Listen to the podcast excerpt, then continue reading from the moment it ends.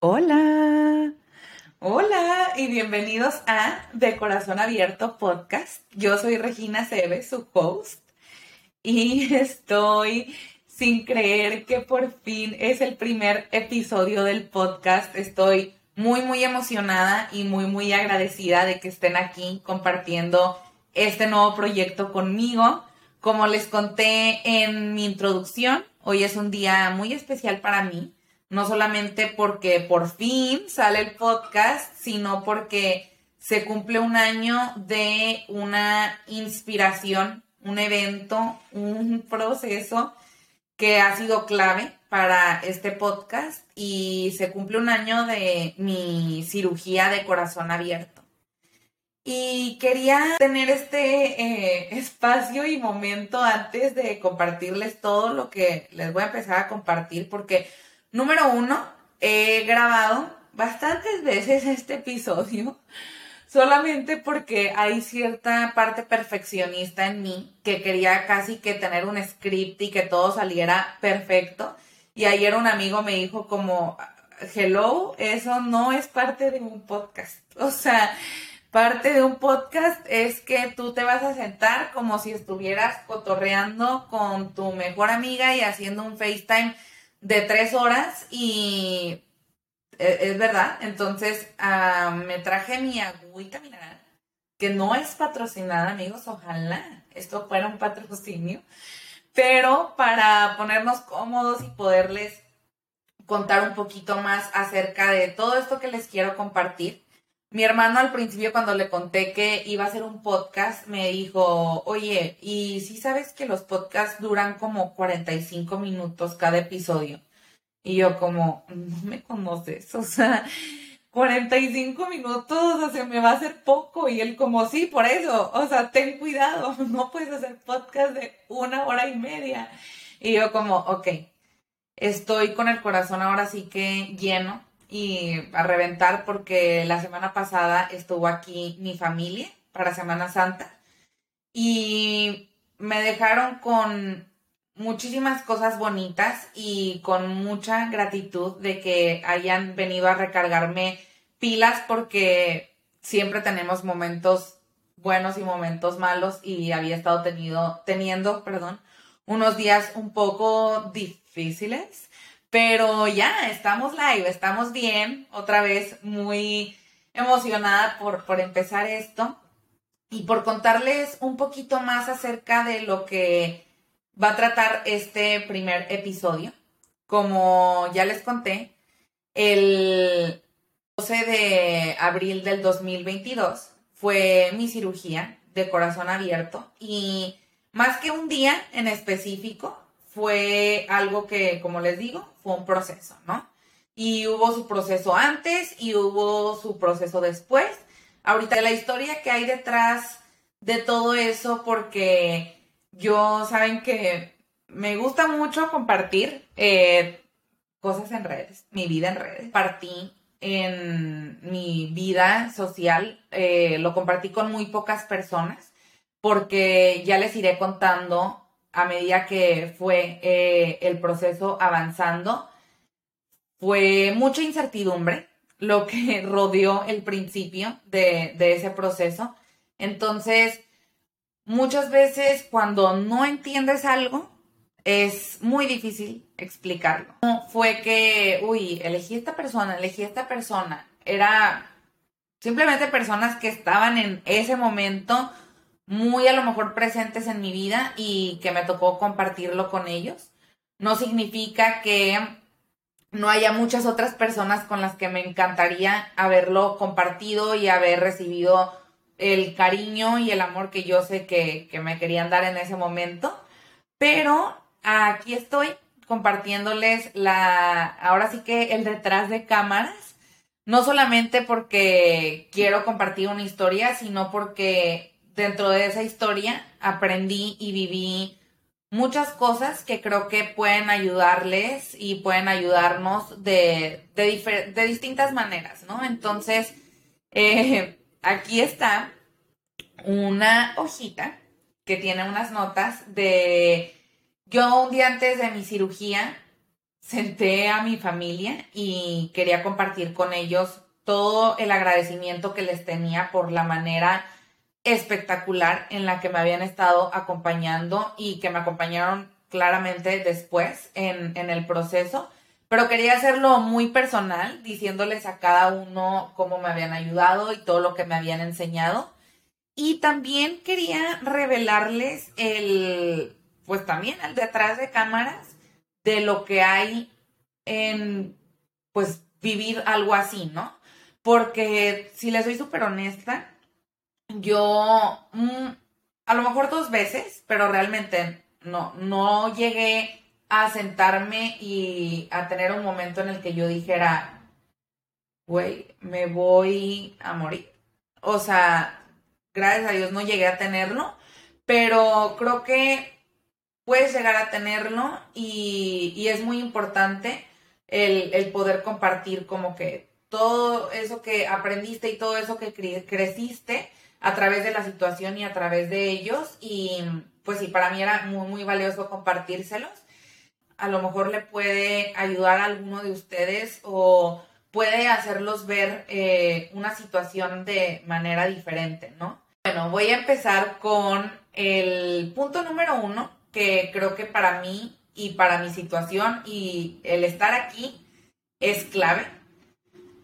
Yo siempre me ha gustado mucho como tener eh, y trabajar esa conexión conmigo de aprender a escucharme, como en verdad escuchar mi cuerpo, qué es lo que necesito, si necesito descansar más, si necesito tomarme más el jugo verde, si necesito este caminar, si necesito estar en silencio. Eh, me ha gustado mucho como cultivar esa relación conmigo y eso fue parte clave de el yo darme cuenta que algo estaba pasando. Algún tiempo sintiendo que ahora sé que son verdad, pero en ese momento yo no sabía qué eran, unos latidos como irregulares. ¿A qué me refiero con irregulares? Eh, tenía algunas taquicardias, pero también unos más preocupantes, que era como me empezaba a latir el corazón normal y de repente se me paraba y luego yo escuchaba como un y empezaba a volver a latir normal.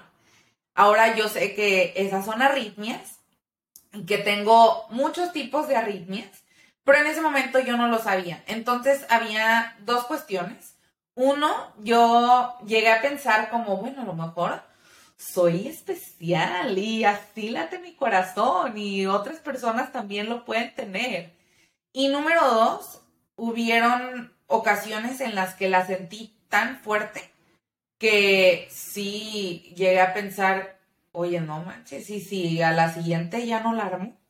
Entonces, cuando yo fui en, en Navidad, o sea, en diciembre, a vacaciones de Navidad, les dije a mi familia como, oigan, creo que quiero ir a un cardiólogo. Y ellos, ¿cómo un cardiólogo? O sea, porque realmente soy muy poquito como de quejarme de malestares, de que me duele la cabeza, me duele el estómago. Como trato de, cuidarme mucho y de ser muy sana y de hacer mi ejercicio y de comer saludable y de na, na, na.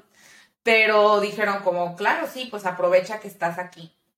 Entonces, fui a mi primer cita con un cardiólogo, pero en mi vida, ¿eh? ¿eh? con un cardiólogo y me acompañó Georg.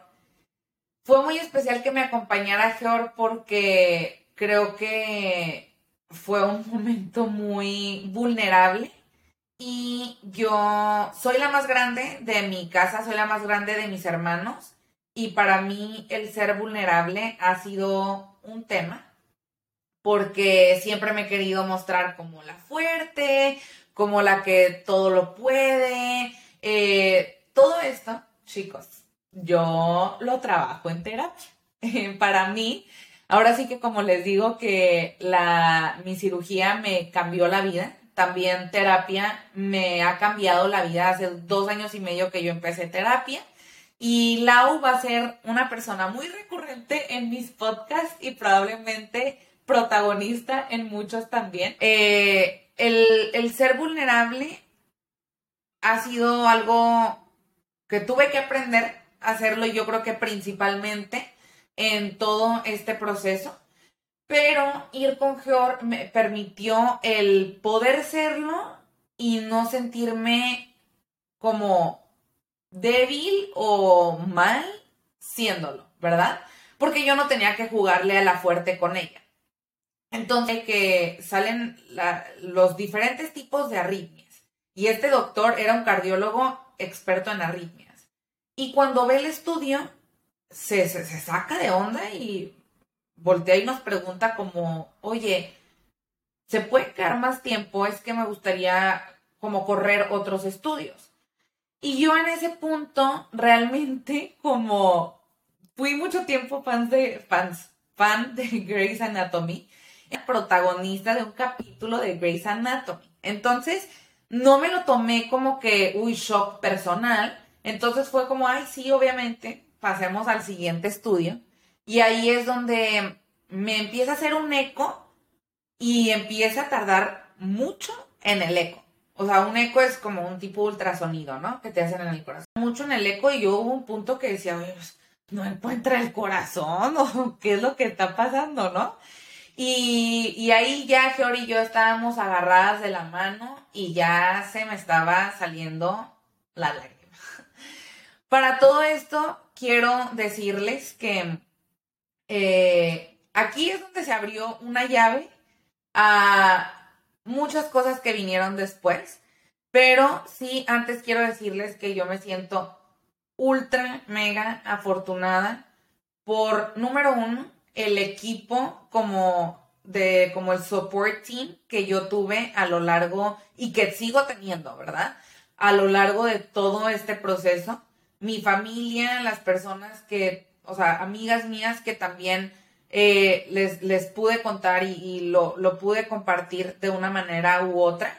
Eh, yo creo que yo no en verdad estaría aquí si no fuera por ellos, porque son cosas muy fuertes que pasas y, y para mí en lo personal y en verdad no le deseo a nadie que pase una situación como esta ni por cualquier otra, solo porque sí necesitas esa ayuda, sí necesitas quien te escuche, sí necesitas que te dé un abrazo.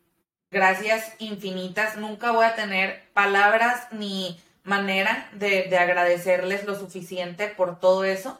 Y como les dije al principio, todas las personas que me hubiera también encantado que fueran parte de en ese momento, yo las tenía súper presente en mi corazón porque todo los momentos que hemos compartido de alguna manera u otra me, me mantenían pues en pie, ¿verdad? Perdón, y otra cosa que quería también dejar muy clara es que me siento muy, muy afortunada porque a pesar de que fue un proceso, pues ahora sí que, o sea, pues desgastante y, y, también cansado y muchas otras cosas buenas, pero eh, hospitales, doctores, es, es un proceso duro, o sea, es un proceso duro pero me siento hiper afortunada de haberlo podido vivir en las mejores manos porque tuve la atención y los cuidados y todo lo que necesitaba en ese momento. Entonces me siento muy afortunada de poder haber cuidado algo que, realmente es valiosísimo como lo es la salud. Em, mi papá me dice, me marca ayer y me dice, oye hija, no sé si viste, pero pasó una noticia súper fuerte. A mi papá le encanta Joan Sebastián. Eh, y, me dice, falleció el hijo de Joan Sebastián de un paro cardíaco y estaba jovencísimo, o sea, tenía 27, 28 años. Hija, esas cosas solamente me hacen pensar cómo y, qué afortunados somos de que te hayas dado cuenta y en verdad tanto que te molestábamos de que, ay, sí, escucharte a ti mismo y escuchar tu cuerpo y haberlo hecho, bueno, nos permitió ahorita estar contándola y, estar aquí, ¿verdad? Pero voy a regresar entonces a, después de esa cita. Después de esa cita, pues todo cambia claramente. Eh, yo ya iba en el camino llorando, pues en silencio, con un holter, porque me empiezan a hacer toda la cantidad de estudios que se puedan imaginar. Y a lo mejor voy a usar palabras eh, desconocidas, lo, pues no lo siento mucho porque pues es parte de, pero eh, ojalá les pueda tratar de explicar todo. Holter es un estudio que te, le hacen, te hacen con electrodos y te quedas tú con el holter 24 horas. Entonces realmente traes como un aparatito monitoreándote tu frecuencia cardíaca durante 24 horas y luego ya pues analizan todo eso, cuando tuviste taquicardias, arritmias, digo, si todo bien, pues todo bien, ¿verdad? Pero me traigo ese aparatito y ahí en la noche, que ya estoy yo en mi cama, acostada, con el aparatito, digo, ay, güey, ¿qué está pasando? O sea, ¿qué está pasando? Y ahí es donde creo que tomo, se puede decir, como una decisión que la decisión es, el punto número dos y es el, tuve que soltar el control y dejar ir. Soltar el control de darme cuenta de que claramente estaba entrando y estaba empezando a vivir una situación que, oigan, no me la esperaba. O sea, no me, por más que he visto Grey's Anatomy, claro que no me la esperaba nunca te esperas que seas ese punto en la lotería, ¿verdad? O sea, pero sí darme cuenta que era algo más grande que yo y, y o sea, como de dónde, desde dónde lo quería vivir, ¿saben? O sea, e, e, fue como que la decisión que yo tuve que tomar en ese momento y también dejar ir una parte muy importante que fue la culpa. Eh, suena muy raro, pero cuando el doctor me dijo por primera vez como, oye, veo algo raro y hay algo raro en, como en, tu corazón, o sea, porque raro literal era la palabra porque no sabíamos qué era, em, solamente pensé y le dije a mi corazón como, no te cuidé lo suficiente. Y no lo decía en un tema como fisiológico, ¿eh? Lo decía o físico, lo decía más en un tema como emocional, espiritual. Lo primero que se me vino a la mente fue que esto era una, una situación que me estaba tratando de decir algo más. Y creo que eso es gran parte de cómo yo he aprendido y a tomarme la vida y cómo me tomo la vida que muchas veces, y claro que, a ver, o sea, no fue mi culpa y tampoco es culpa de mi familia y tampoco es culpa del doctor y no es culpa de, o sea, no es culpa de nadie, ¿verdad? Es algo que era y ya, y tenía que, aprender a, aceptarlo claramente, pero, este, sí, sí creo que tienes así como que un, un dilema interno de qué me está tratando de decir esta situación y qué es lo que voy a obtener de ella, ¿no? Entonces, así es como decidí verlo yo. O sea, les cuento el spoiler, es lo que creo que más me ayudó y me sacó de, de no irme en un hoyo por, por todo lo que estaba pasando. Procesos que, digo, si les escribo todos los días cómo eran, pues, o sea, no vamos a acabar nunca, ¿verdad? Pero sí quiero compartirles este punto número tres del que ya hablé un poquito más eh, contándoles que fui con Georan a mi primer cita y es la parte de el ser vulnerable, ¿no? Y parte de no haberlo compartido con otros es que yo muchas veces soy muy dura conmigo misma y creo que tenía, eh, o sea, tengo todos los días varias expectativas acerca de mí misma y de lo que puedo ser y de lo que puedo lograr. Y a raíz de que empiezo a ir con diferentes doctores, ahí me doy cuenta como, oye, nadie sabe lo que tienes. O sea, y, en verdad suena como chiste, pero les prometo, iba con un doctor, tras otro doctor, tras otro doctor, y todos me daban un diagnóstico totalmente diferente totalmente diferente. Obviamente luego entiendes por qué, ¿verdad? Claro que todo, o sea, todo al final te hace sentido y, entiendes la razón de. Yo, una de las citas con, las que fui en, con mi papá, ahora sí, y con George también, en esa cita era un doctor recomendadísimo, recomendadísimo por todo el mundo, el equipo celestial, por todos. Como, oye, ya vamos a hacer lo que diga este doctor. Yo, antes de entrar a la cita, hablé con mi papá y con Fior y les dije, vamos a hacer lo que nos diga este doctor. O sea, así diga que me tengo que parar de cabeza 18 días seguidos. Y mi papá volteó y me dijo, estás, pero sí, bien mal, mija.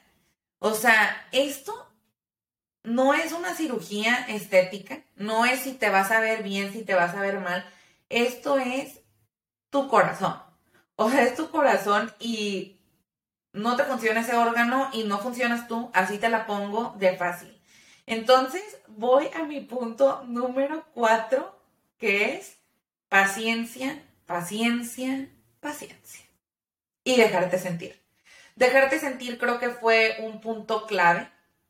Creo que muchas veces, eh, volviendo al tema del el ser fuerte, nos podemos guardar muchas cosas por querer dar una imagen o por también quererle dar como esa seguridad a otras personas de que estás bien, ya sea tu familia, tu pareja, tus amigos, en tu trabajo. Y creo que, como dice la frase choteada, está bien no estar bien. Y, es parte de la vida el tener esos días muy buenos y esos días muy, muy malos. Y creo que yo aprendí a abrazar a los dos. Aprendí a abrazar a los dos y, como les digo, a ser muy paciente. Y esto es un consejo que sí les quiero dar. Claramente hay situaciones en las que vale la pena este consejo y hay situaciones en las que no. El de ser paciente y no irte con la primera opinión o con la primera decisión que te haga sentido. Hay niveles de seriedad y de gravedad para todas las situaciones. Claramente, esto era una cuestión de vida o muerte, entonces, gracias papá por haberme sentado de los pelos y haberme dicho, usted paciente y vamos a ver qué nos dice y vamos después a tomar una decisión. Entonces, fuimos con este otro doctor y era otro diagnóstico totalmente diferente. Yo, de verdad, yo ya no sabía qué pensar, no sabía qué sentir. No, no sabía nada, no sabía, ya no sabía mi nombre. O sea, yo ya me llamaba eh, arteria mitral, me llamaba cardiomiopatía, me llamaba Sam, me llamaba todos los nombres que les pueda yo decir de diagnósticos que hay para el corazón. Pero, pero, una, siempre hay una luz, chicos, siempre hay una luz. Una de las primeras personas con las que yo compartí lo que estaba pasando fue con Ana Claudia, que es una amiga que yo, bueno, aquí ya me voy a poner a llorar, pero bueno, Ana Claudia, te quiero muchísimo. Eh, Ana Claudia, yo sabía que era una persona a la que le iba a contar, pero no se iba a paniquear. ¿A qué me refiero?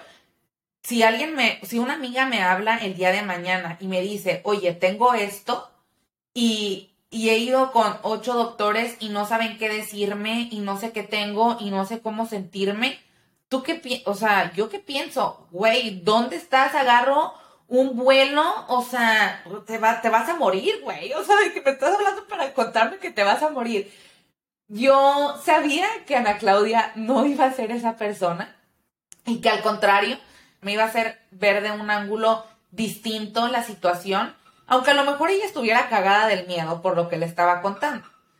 Entonces me dijo, mira, no te preocupes, eh, yo tengo un contacto de un doctor buenísimo, este, él es el rector de, del Tech Salud y es el doctor Torre, que hoy por hoy yo les puedo decir, los ángeles existen, sí, así como lo oyen, los ángeles existen y doctor Torre, usted es uno de ellos y yo ya se lo he dicho muchísimas veces.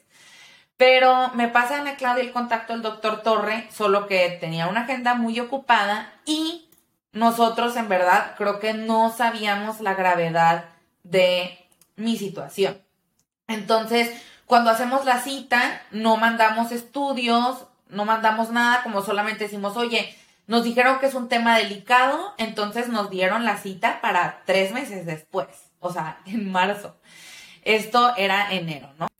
Eh, yo decido como, oye, no me voy a sentar a llorar. Sigo viva, sigo respirando bien, aunque no les voy a mentir, yo ya para ese momento tenía muchos síntomas. Eh, creo que, o sea, a medida que, fuimos yendo a, a, las citas, pues te vas dando cuenta y vas escuchando como, oye, y sientes esto y sientes el otro. Les voy a poner ejemplos muy, muy básicos, como yo desde que estaba chiquita evitaba las clases de educación física. Yo inventaba que estaba en mis días, inventaba que se me enterró la uña, todo, todo, porque a mí me costaban muchísimo. Me costaba mucho, incluso siempre tuve como este sueño de, uy, yo quiero correr, porque tengo varias amigas, saludos a mis amigas maratonistas. Eh, entonces yo buscaba en YouTube como cómo aprender a correr, cómo respirar bien cuando estás corriendo, porque me había comprado los tenis, oigan, había salido constantemente a intentar correr y poder lograrlo. Me había bajado la aplicación de Nike, el programa de no sé qué y no podía correr. Y en verdad llegó un punto que yo dije, bueno, solamente a lo mejor no es para mí, no todo tiene que ser para todos. Y a mí siempre me habían gustado mucho los deportes más calmados, eh, como más de resistencia, de fuerza, tipo, les digo, toda la vida hice ballet, eh, yoga, pilates, me fascina. Entonces, como que solamente dije, voy a abrazar para lo que sí soy buena y dejar ir para lo que no. Después, yo normalmente duermo, ahorita sigo durmiendo, pero ya no por necesidad, sino porque pues ya me acostumbré, pero dormía con dos almohadas. Dos almohadas e incluso cuando antes de que me operaban ya llegaba a dormir con tres o cuatro almohadas porque a mí me costaba mucho, oigan, respirar. Respirar me costaba mucho y claramente era porque mi, o sea, mi arteria mitral estaba bloqueada, entonces no podía, ya, ya les explicaré bien a detalle cuál es el, diagnóstico, pero no podía pompear funcionar eh, la sangre a todo mi cuerpo, entonces yo no tenía suficiente oxígeno como las personas normales y por eso me costaba mucho respirar, ¿no? Entonces, aparte tenía las arritmias, yo desde muy chica me desmayaba, este, me, me mareaba muchísimo. Bueno, todo esto, ¿verdad? Se debe a que tengo una condición que se llama cardiomiopatía hipertrófica.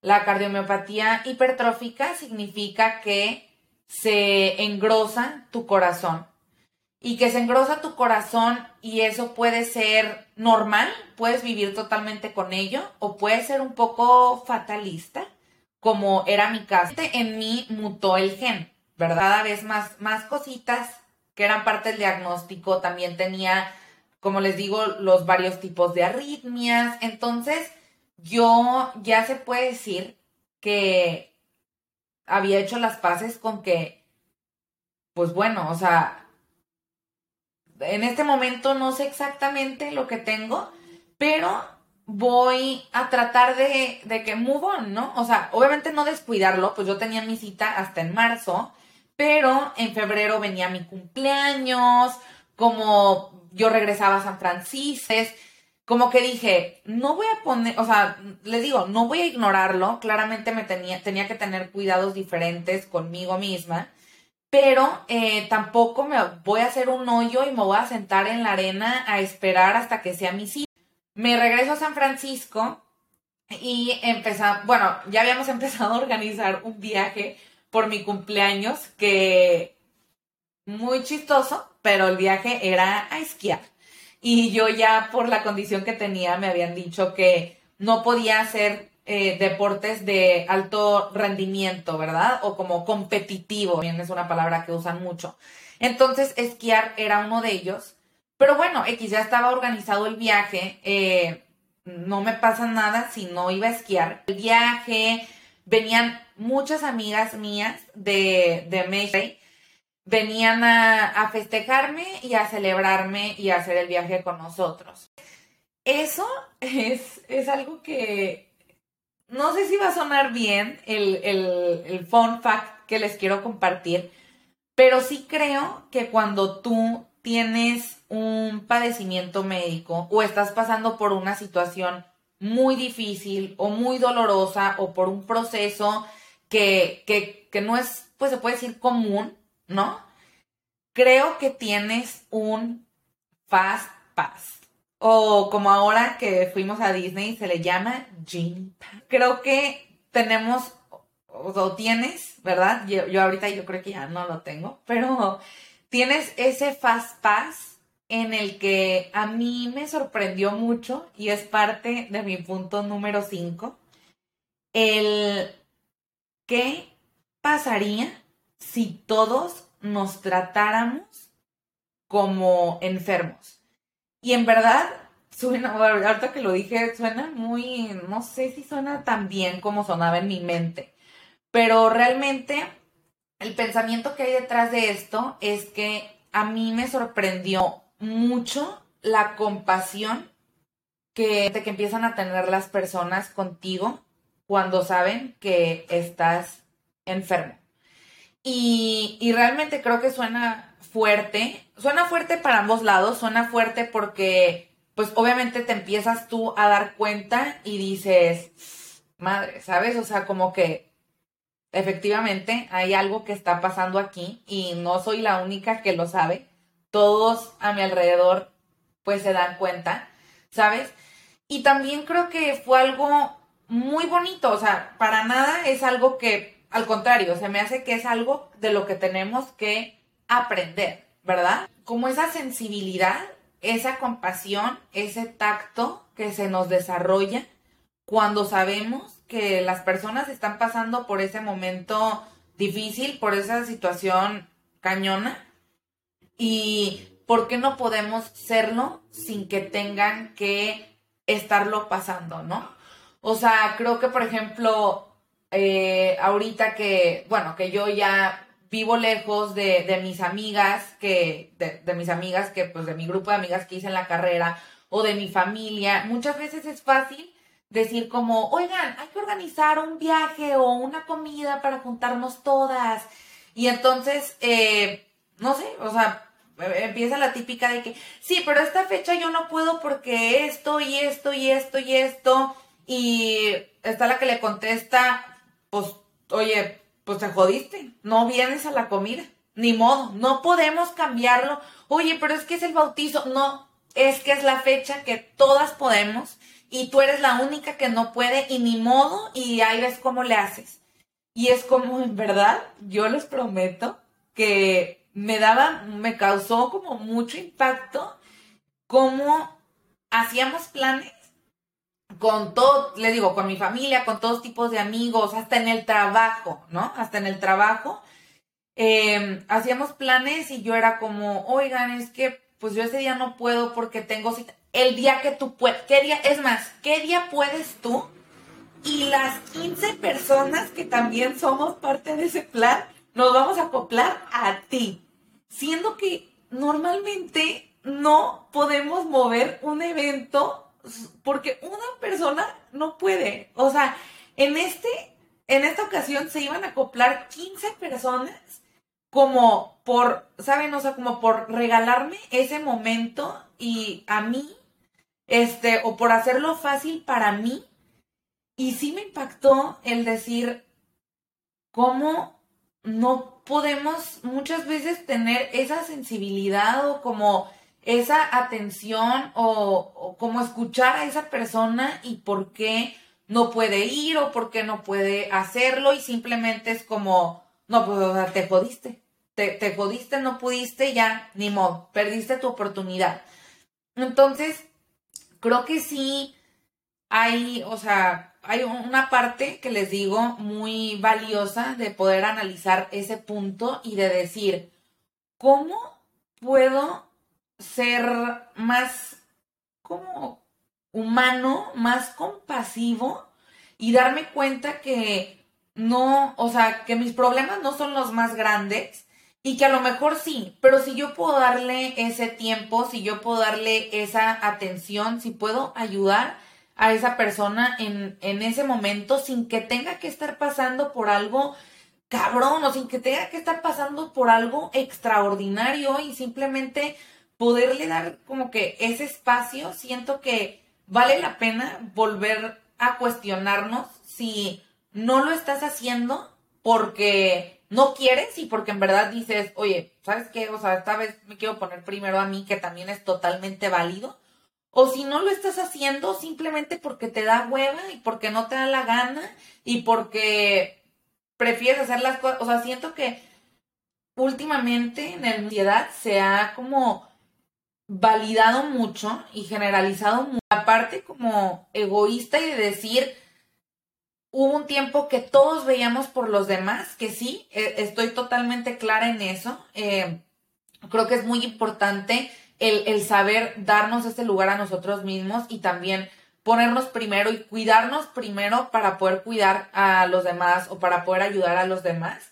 Pero creo que sí hay una delgada línea entre, oye, el que me cuide a mí mismo no significa que no te puedo ayudar también a ti, ¿verdad? O sea, como que en qué momento se volvieron dos cosas diferentes y no pueden ser inclusivas y tienen que ser exclusivas únicamente. Entonces, bueno, ese es uno de mis puntos favoritos que aprendí, incluso en el aeropuerto, oigan. En el aeropuerto, que en verdad, híjole, si trabajas en un aeropuerto, paro, o en una aerolínea, paro, hay veces que yo entiendo que, que o sea, te enfrentas a todo todo el día y que hay personas que te tratan mal y que a veces no estás de humor simplemente, pero es como, no te pueden hacer un paro, o sea, un... Y yo entiendo que no pueden a lo mejor ayudar pues a toda la gente que se les presenta ahí, pero sí creo que hay veces que podemos hacer ese extra esfuerzo por, por tratar de hacer un bien para el otro. Yo llegaba a un aeropuerto con, cuando me pusieron el desfibrilador con mi con mi, bueno, la cosa esta que te pones en el brazo, no me acuerdo cómo se llama, o cuando me acababan de operar y la gente se deshacía, oigan, por llevarme una silla de ruedas y ayudarme y empujarme la maleta y hacerme el check-in y yo decía, oye, vengo de normal al aeropuerto y no me puedes ni dar los buenos días, pero me ves así cojeando, me ves así manca, pero, o sea, y, te deshaces por mí como que muchísimas gracias por la atención, pero creo que no nos haría nada mal ser un poquito más humanos y darnos un poquito más de cuenta que, que muchas veces perdemos esa sensibilidad hacia el otro, ¿no? Y bueno, eh, este último punto, porque creo que ya se me está yendo el, el tiempo de este primer episodio, pero voy, voy a retomar la segunda parte en el segundo episodio para la siguiente semana. Y solamente quiero terminar con este otro punto que para mí es muy valioso. Creo que sin darnos cuenta, la vida, Dios, el universo, como quieran llamarle, tiene una manera como de prepararnos para situaciones y para circunstancias que pues no sabíamos que se venían y no, que muchas veces no sabemos cómo lidiar con ellas, pero nos dan así, les prometo, si ven un poquito más de cerquita con este, nos dan herramientas, a veces a través de otras personas, de, de cómo podemos vivir, enfrentar esa situación que ahora nos toca a nosotros, ¿no? Yo antes de, de que fuera todo mi, mi diagnóstico, mi padecimiento, me tocó vivir a través de mi roommate eh, una situación como familiar, también muy impactante y, también muy, pues ahora sí que transformadora para ellos. Y es que eh, mi tío tuvo cáncer. Y creo que para mí el haber vivido esa situación desde tan cerquita fue una de las cosas que les puedo decir así, o sea, manos abajo, que mejor como me preparó para lo que yo estaba pues ahora sí que a punto de vivir, ¿no? Yo el ver la actitud con el que él vivió su proceso fue algo en verdad que para mí admirable y no tengo palabras para, para decirlo ni para describirlo y ni siquiera para pues relacionarme, ¿no? Porque creo que a pesar de que cualquier situación que, que vivamos, por más similar que sea a la de otra persona, son dos mundos y dos situaciones totalmente diferentes, pero simplemente el ver cómo la, o sea, como la actitud que él le puso todos los días a lo que estaba viviendo y también mi Rumi, también su familia y también mi tía y, y o sea, como que siento que a mí fue algo que, que me impactó tanto y me enseñó tanto sin ellos saberlo. Entonces, él, les dejo con una frase que él me, me compartió en un momento que a mí, o sea, a mí me tocó verlo antes de mi operación y me compartió una frase que, que se me quedó muy, muy grabada y me dijo, mira, Regina, nada más, este, te voy a compartir algo que a mí me, me cambió cómo yo vi lo que me pasó. Creo que no tenemos ningún poder acerca de lo que nos está pasando. Y creo que lo único que puedes hacer es tomar las circunstancias, tomar tu situación, tomar tu diagnóstico, tomar lo que sea que estás viviendo y o sea, la frase era, wow, él me dijo, no puedes hacer nada acerca de lo que te está pasando. Lo único sobre lo que tienes poder es la actitud que tienes todos los días frente a ello. Y yo dije, él para presidente, no, el broma, o sea, como que se me quedó así tan grabado que era algo que, en verdad, él me había enseñado a través de, de cómo yo había visto que él había vivido su, su situación, pero el que él me lo haya dicho, como que solamente me, lo, me lo reafirmó y, y me permitió como volver a agarrar muchas veces como que ese, ese vuelo que necesitas, a veces cuando ya estás, pues se puede ir cansado, cuando ya, o sea, como que no sabes de dónde agarrar fuerzas. El escuchar ese tipo de cosas, el tener ese tipo de personas en tu vida, creo que hace toda, toda la diferencia. Y aquí los voy a dejar con este primer episodio que me hace muy, muy feliz. Este, quería agradecerles otra vez por poder compartir esto conmigo, por poder compartir este, este tiempo, este momento el que, bueno, me, sí, me mueve muchísimas cosas poder estar grabando esto y poder los compartir.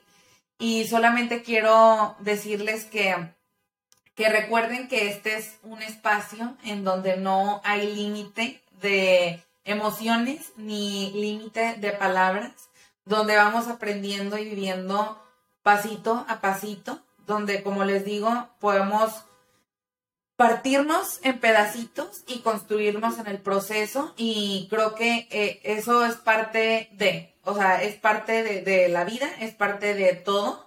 Yo, hay una canción que me encanta y de hecho era otro de los nombres para el podcast que yo había pensado y es el que esto es, son, son pasitos de gigantes.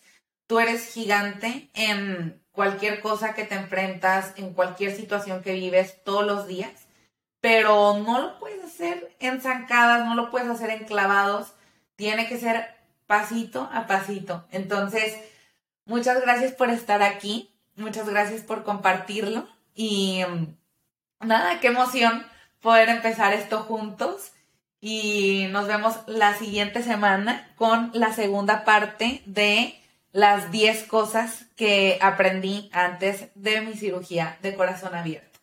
Gracias por estar aquí. Bye.